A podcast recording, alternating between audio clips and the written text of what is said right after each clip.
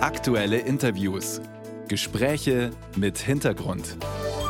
Ein Podcast von Bayern 2.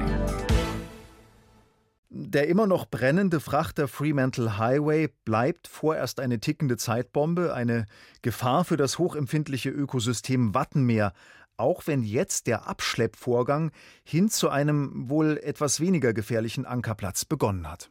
Nach wie vor könnte der mit Autos beladene Frachter allerdings zerbrechen oder kentern und das Wattenmeer mit 1600 Tonnen Schweröl verseuchen. Am Bayern 2 Telefon ist Kim Cornelius Detloff beim Naturschutzbund NABU zuständig für den Meeresschutz.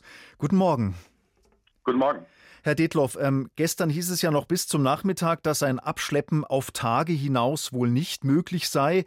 Ähm, dann plötzlich die Nachricht, dass der äh, Frachter nun doch Richtung Osten zu einem wohl besseren Platz gezogen werden kann. Äh, wie bewerten Sie das Manöver? Ja, tatsächlich, was ein Wechselbad der Gefühle. Am Freitag dachten wir wirklich, Worst Case tritt ein und das Schiff droht instabil zu werden. Jetzt der Abschleppversuch und das ist mal wieder eine positive Nachricht. Zum einen, weil ähm, der Liegeplatz für Schiermonnikoog einfach ähm, besser geschützt liegt vor Wellen, Wind und Strömung. Und zum anderen trieb das Schiff vier Tage lang zwischen zwei Verkehrstrennungsgebieten, also Autobahn auf dem Meer. Und das ist so, als hätte man eine halb gut gesicherte Unfallstelle auf dem Randstreifen einer Autobahn. Da kann immer noch mal was Zusätzliches passieren. Insofern ist das jetzt eine gute Nachricht. Noch ist der Frachter ja äh, zum Glück ja äh, nicht zerbrochen, nicht gekentert und hoffentlich wird das alles auch nicht passieren. Sie sagen aber, eine Umweltkatastrophe sei schon jetzt da. Warum? Hm.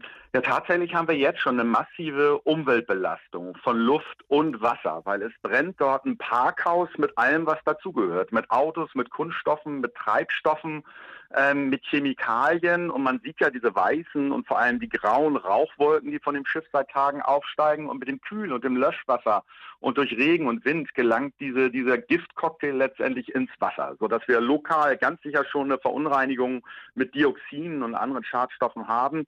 Aber das ist natürlich nicht vergleichbar mit dem, was tatsächlich passieren kann, sollte das Schiff unkontrolliert kentern. Ja, dann reden wir ruhig auch mal über diesen Worst Case, von dem wir hoffen, dass er nie ähm, eintreten wird. Was würde denn passieren, wenn diese schwer belasteten Schiffswände bersten würden äh, oder wenn das Schiff kentern würde und die Autos, die Elektroautos und der ganze Treibstoff ins Meer gelangen würde? Mhm.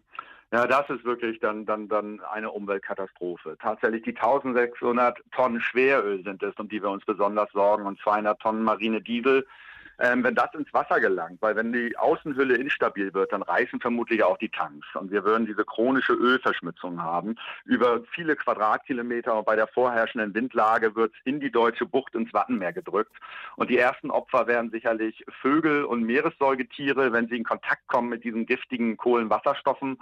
Aber die, das, das, eigentliche Wunder des Wattenmeeres liegt ja verborgen im Sediment. Und wenn die Hunderttausenden von Schlickkrebsen, von, von Wattwürmern ähm, ähm, und anderen Tieren tatsächlich mit Öl bedeckt werden, dann stirbt das ganze Leben im Wattenmeer. Und das muss es unbedingt, das muss verhindert werden.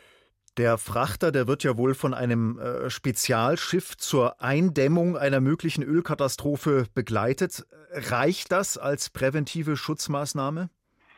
Das ist tatsächlich gut, dass das gemacht wird und auch vom ersten Tag an. Und da muss man einfach sagen, das ist ein sehr professionelles Bild, was die Rettungskräfte dort abgeben. Es ist im Moment die ARCA, das ist ein Ölbekämpfungsschiff der Niederlande, aber es liegen auch deutsche Mehrzweckschiffe bereit und auch an der Küste bereitet man sich vor. Ich glaube, wir tun gerade das, was wir machen können, um auch für den Ernstfall gewappnet zu sein. Und trotzdem wird es eine Katastrophe für Mensch und Natur werden, wenn tatsächlich diese großen Mengen an Treibstoffen auslaufen. Herr Detloff, äh, viele Frachter auf den Weltmeeren fahren aus Kostengründen unter der Flagge des winzigen Panama, ähm, so auch dieser hier. Und oft sind es nicht die sichersten Schiffe. Braucht es denn strengere Kontrollen, gerade wenn so sensible Gebiete befahren werden wie das Wattenmeer?